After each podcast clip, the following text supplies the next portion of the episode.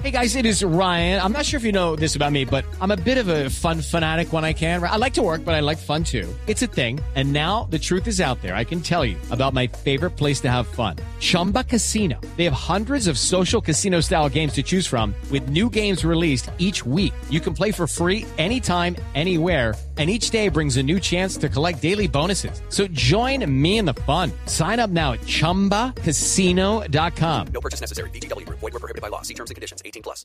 a Manuel Arroyo. Ella es abogada y constituyente, además coordinadora de la Comisión de Derechos Humanos dentro de esa convención constitucional. Constituyente Arroyo, gracias por acompañarnos en Blue Radio. Hola, buenos días, gracias por la invitación. Saludos a todos y todas quienes están escuchando. Constituyente Rollo, usted además se, se- declara feminista, usted ha estado eh, eh, muy atenta a- al tema del agua, que es, eh, que es importantísimo dentro de la discusión que se ha dado en esta convención constitucional en Chile. Pero la pregunta que se hacen los colombianos y quienes nos escuchan a esta hora desde cualquier parte del planeta es, ¿cuáles son los grandes cambios que plantea esta nueva constitución que se va a decidir si se aprueba o no el día domingo? Bueno, bueno, esta constitución es la primera constitución escrita de forma paritaria, decir, mitad varones, mitad mujeres, eh, en nuestra historia. Es una constitución que también incluye a los pueblos indígenas y además una constitución que tiene un sello de participación democrática muy importante. Esta nueva constitución propone transformaciones a nivel del sistema político, del sistema judicial, eh, también tiene un capítulo especial respecto a la naturaleza, al medio ambiente. Es la primera constitución que nosotras planteamos que es una constitución feminista en el mundo y además tiene capítulos muy importantes respecto a probidad, a transparencia y a la participación ciudadana en la toma de decisiones. Es una constitución que propone la superación del modelo neoliberal imperante en Chile. Recordemos de que la constitución chilena actualmente vigente es la constitución del 80, que fue promulgada en dictadura, que fue escrita por ocho personas, ¿no?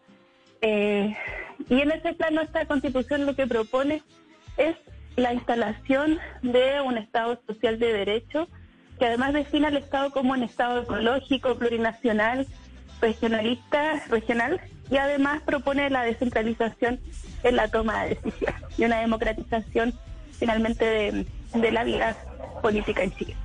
Por ejemplo, se, se incluyen cambios, eh, señor Arroyo, en lo que tiene que ver con la elección del presidente, en la elección de los congresistas. ¿En eso habrá modificaciones?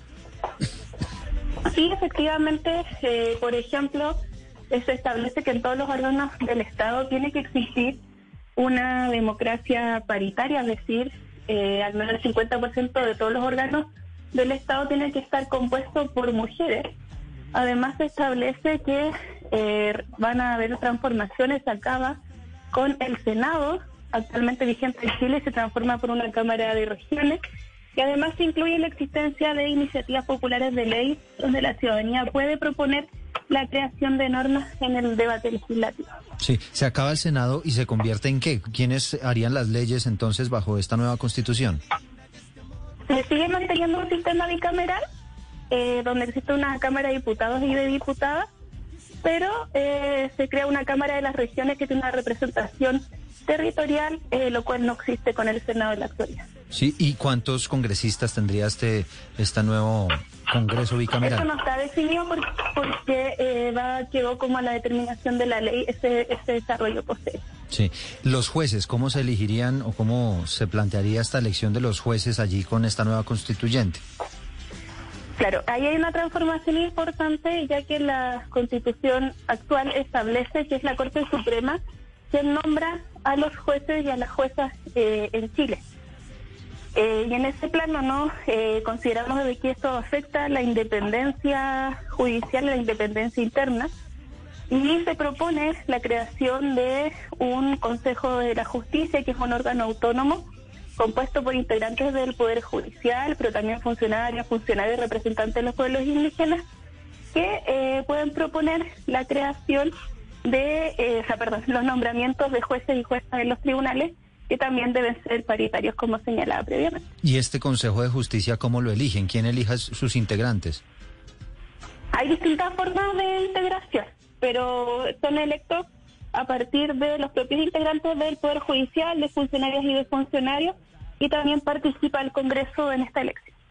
Sí, y, y, y, básicamente mm, como decisión del pueblo queda que la elección, imagino yo, de, de, de ese Congreso bicameral y del presidente, ese sigue siendo elegido por voto popular.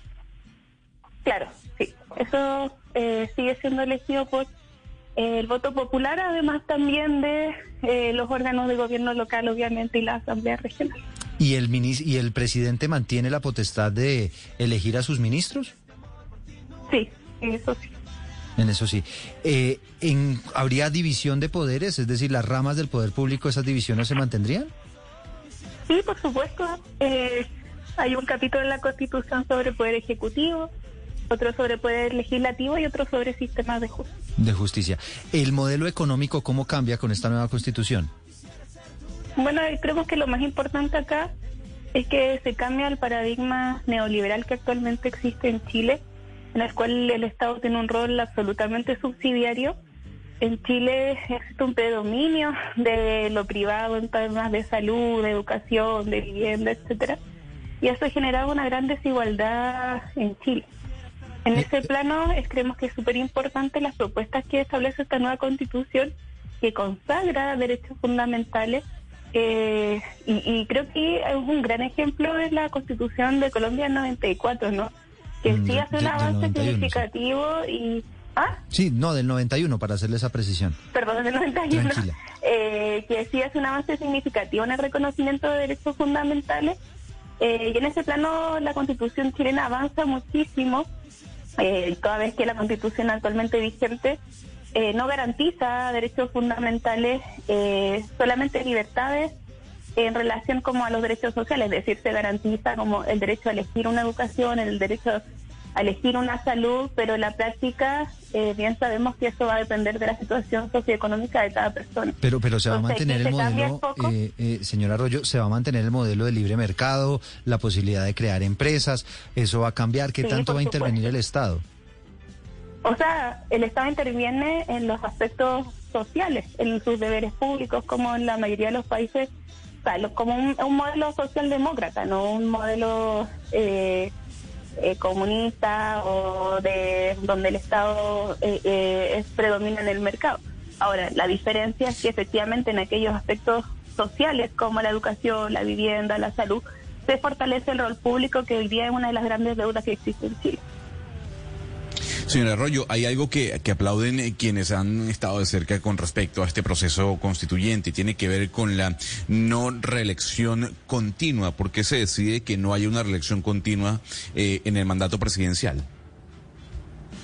Efectivamente, eh, en todos los cargos públicos se establece un límite de dos reelecciones por nombramiento de juezas, o sea, perdón, de quienes son representantes y eso es relevante porque en la práctica eh, lo que hace y lo que permite es que exista mayor rotación, eh, mayor participación democrática y que el poder no se perpetúe en pocas manos.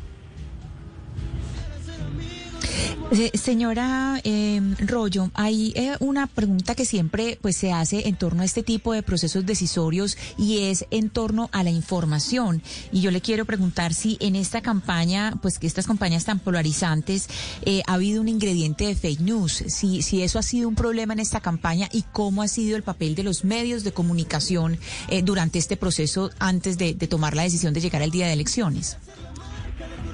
Sí, bueno, esto ha sido eh, uno de los fenómenos más eh, graves que existió durante el proceso constituyente, la proliferación de noticias falsas en eh, respecto como al contenido de la Constitución. Y eso ha sido muy grave, ¿no? Porque la derecha ha instalado muchísimas mentiras respecto al contenido del proceso constituyente. Nosotras, nosotros también eh, analizamos lo que ha pasado en otros plebiscitos, como lo que también pasó respecto en Colombia, ¿no? Sobre los acuerdos de La Habana, eh, lo que ha pasado en el Brexit, lo que ha pasado en otros eh, lugares donde efectivamente la manipulación de la información ha generado eh, finalmente como un voto que, que no está por las transformaciones. Mm, Pero... esto para lado y lado. Pero, pero se plantean cambios, señor Arroyo, en, en la libertad de prensa, por ejemplo. It's time for today's Lucky Land horoscope with Victoria Cash. Life's gotten mundane, so shake up the daily routine and be adventurous with a trip to Lucky Land. You know what they say. Your chance to win starts with a spin. So go to LuckyLandSlots.com to play over 100 social casino-style games for free for your chance to redeem some serious prizes. Get lucky today at LuckyLandSlots.com. Available to players in the U.S., excluding Washington and Michigan. No purchase necessary. VGW Group. Void where prohibited by law. 18 plus. Terms and conditions apply. Sí, ahí lo que se establece en materia de libertad de prensa es que se garantiza el pluralismo en los medios de comunicación y se evita también la concentración de medios. Hoy día en Chile una de las grandes problemáticas es la concentración de los medios de comunicación. Vemos que grandes corporaciones son los dueños de, dos, o sea, como tienen dos holdings que son dueños de la radio, de los periódicos, de los medios de comunicación y que han sido muy serviles también a los intereses de quienes quieren rechazar, difundiendo noticias falsas, eh, afirmaciones que no son reales. Pero, pero, Pero esto- lo- pero eso lo- qué significa? ¿Eso a qué va a obligar a esos ejemplo- medios? Yo, por ejemplo, le estoy hablando de Blue Radio, que es una de las emisoras más importantes que hay en nuestro país. ¿Es, ¿Esa nueva constitución a qué nos obligaría? o sea, lo que obliga a que eh, todos los medios de comunicación puedan tener unas líneas editoriales propias y que no estén concentradas eh, monopólicamente en, en algún holding o en dos, ¿no? Es como, en el fondo, que no existan oligopolios dentro de la propiedad de los medios de comunicación, pero se garantiza la libertad de expresión, es decir, lo que apunta es la no intervención ni del Estado ni de los poderes fácticos en los medios de comunicación y además también es muy relevante porque se protegen también los medios de comunicación comunitarios, pensando también cómo eh, se garantiza la pluralidad y el pluralismo de opiniones al interior del país. Pero, pero por ejemplo, si un, un empresario pone una emisora, ¿no? Es- ese, ese empresario, esa emisora no puede funcionar si no está, si no hay otros sectores que inviertan en esa misma emisora, si no hay quienes se vinculen con ellos, o cómo, cómo exactamente ven ustedes ese pluralismo. Lo que pasa es que, por ejemplo, hoy día en Chile eh, existen dos holdings que son como de las dos familias más ricas de Chile, que son dueños de los canales de televisión, de los medios de prensa, eh, de radios, de las grandes cadenas de radios, y no existe una pluralidad en la propiedad. Entonces, en la práctica, lo que apunta esta, esta norma es que la ley, no la constitución, garantice eh, la pluralidad en los contenidos y que también, por ejemplo, si existen radios comunitarias o radios públicas, también pudiesen funcionar al mismo tiempo que también puedan funcionar radios de particulares, Es evitando decir- que exista un contenido monopólico de la información o que represente solamente un sector político. Le- si le estoy entendiendo bien, señor Arroyo, y me parece clave este punto eh, para, para poderlo entender. Es decir, supongamos que hablamos eh, aquí en Colombia de, de Blue Radio. Esto nos obligaría a Blue Radio a abrirle espacios en, en, en aras de esa pluralidad a otros sectores que vengan acá y, y tengan sus programas, o cómo sería exactamente. No, no, que por ejemplo no puede existir un dueño de Blue Radio y de todas las radios de Colombia, o dos dueños de todas las radios de Colombia, como existe en Chile. No sé si me entienden. Sí, sí, no, lo que pasa es que aquí, aquí efectivamente pasa algo parecido, pero por eso pues quiero saber cómo sería exactamente la intervención de la ley o del Estado en este caso. Lo que pasa es que en Chile no existe una ley de medios. Entonces, eh, lo que propone esta norma es que se garantice como un principio dentro del ordenamiento jurídico el pluralismo dentro de la información y de los medios de comunicación, pero que eso también esté regulado por una ley de medios que eh, sea la que determine no eh, cómo eh, otorgan espacios a cada, a cada corriente de pensamiento, cómo se evitan los monopolios de la información, evitando así también de que eh, o sea, de que la ciudadanía pueda informarse de forma diversa y pluralista también respecto a las noticias, a los medios de comunicación. Sí, señor Arroyo, pero mire, hay un tema muy delicado en lo que tiene que ver con los sistemas democráticos. Tiene que ver con las garantías a la oposición. ¿Qué garantías va a tener la oposición en Chile eh, para ante un, gobierno, cualquier gobierno que sea?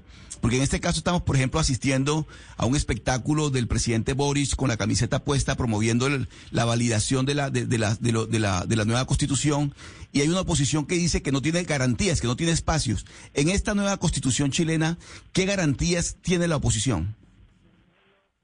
Es que eso no, no, no es efectivo y ya vemos que existen distintas eh, manifestaciones de sectores del rechazo que tienen su tiempo en la franja televisiva y han hecho muchísima propaganda por eh, redes sociales, en las calles, eh, en su espacio. Entonces, como tampoco el gobierno ha intervenido respecto a las decisiones eh, sobre el plebiscito. Eso como primero no es que el presidente haya dicho nunca que está por el apruebo ni que haya promovido el apruebo, eso no, no es efectivo. En segundo lugar, eh, evidentemente dentro de un sistema democrático las decisiones respecto a la representación eh, son eh, altamente, como va a depender de las votaciones de las personas, en ningún lugar se impone, ¿no? Eh, o se prohíbe las expresiones por parte de los sectores de oposición y en ese plano también es relevante, ¿no? Que, eh, por ejemplo, se propone que para las reformas constitucionales existan quórum que pueden ser de cuatro séptimos, de dos tercios, y que así también pro- propongan y planteen ¿no? Eh, acuerdos que eh, sean más de la mitad, de tensar acuerdos para finalmente hacer modificaciones legales o constitucionales, dando garantías también de participación democrática de distintos sectores. Señora Arroyo, eh, de llegar a perder eh, esta constitución o quienes, o de llegar a ganar la opción de no, bueno, ¿cuál sería el siguiente paso para ustedes que formaron parte de esta convención constitucional? Porque todo indica, y repito, según las encuestas, es que la opción de estoy en contra o el no ganaría este plebiscito, al menos hasta hace una semana. ¿Cuál es el futuro entonces que, que le depara a Chile y a ustedes como convencionales constitucionales? O sea, el, el trabajo de las convencionales eh, y convencionales ya terminó, nosotros cumplimos con nuestra labor. Lo que pasa si ganan rechazo es que se mantiene la constitución del 80 eh, y en ese plano no como que no, no se modifica nada de lo que hoy día existe en Chile. Esa es como la única consecuencia. No hay ninguna garantía de que se vaya a reformar la constitución y que vaya a existir otro. Claro, pero Claro, pero ustedes van a, pero ahí es donde viene la parte política y el factor político. Ustedes saldrán a la calle nuevamente, eh, o sea, ¿qué va a pasar con Chile? Porque al final lo que estamos viendo es que el resultado de este, de este plebiscito nace de aquella explosión social que vivió el país ya hace algunos años. Entonces, ¿qué va a pasar con todo ese movimiento que se fraguó hace algunos años y que al final decantó, uno, por el presidente Boric y dos, por este cambio de constitución? Sí, yo no creo que necesariamente el estallido social haya decantado la elección del presidente Boric. Eh, creo que, o sea, en el fondo la, el- la, opción de la extrema derecha perdió mucho porque no representa el sentir mayoritario de las chilenas y los chilenos. Pero obviamente no nos dejan una posición de incertidumbre. Los movimientos sociales vamos a seguir trabajando por nuestras demandas, eh, nuestro trabajo, pero tampoco existe como un plan predeterminado eh, para ver lo que va a pasar el 5 de septiembre post plebiscito. Pero si, pero si pierden en las urnas ustedes, Manuel Arroyo, que están proponiendo esta nueva constitución, si ustedes pierden eh, en las urnas, ¿aceptan esa, esa derrota? Obvio, pues es la voluntad democrática, ¿cómo nos vamos a poner a eso? Bueno, es Manuel Arroyo, abogada, constituyente. Eduardo, eh, perdóname, pe- perdone, yo le hago una última pregunta a la constituyente Rollo sobre un asunto que es, central dentro de dentro de la eh, nueva constitución, que sería el agua, la, propiedad del agua. Y, y yo le quiero preguntar, constituyente Rollo, en caso de que se perdiera, eh, ¿habría algún margen de negociación o cómo quedaría el agua? O sea, si se pierde la constitución, el agua va a seguir siendo propiedad privada en Chile, el único país del mundo donde la constitución privatiza el agua. Eh, de hecho, los sectores de derecha han dicho que en ese plano ellos no van a transar. Eh, por lo tanto, como le decía, o sea, si ganan la- el rechazo, se va a mantener Chile tal cual hoy día está. Absolutamente privatizado, neoliberal, eh, en una economía eh, de mercado extrema. Y bueno, eso genera, sigue, sigue generando las condiciones de desigualdad en que día vivimos, evidentemente o probablemente no van a existir eh, otras movilizaciones sociales, eso lo desconocen. Sí, pero, pero cuando ustedes hablan de, de, de agua privatizada, ¿se refieren a que pagan por el servicio de al agua? No, aquí en Chile todos los ríos tienen dueños y son personas particulares, porque la Constitución establece que existen derechos de agua por sobre todo el agua que existe en Chile. Y esa agua fue regalada por el Estado a particulares en los años 80. Y hoy día en Chile, toda el agua que corre por los ríos tiene dueños que son particulares que son obviamente las personas que tienen dinero. Esa es la situación que hoy día pasa en Chile. Mm, entiendo.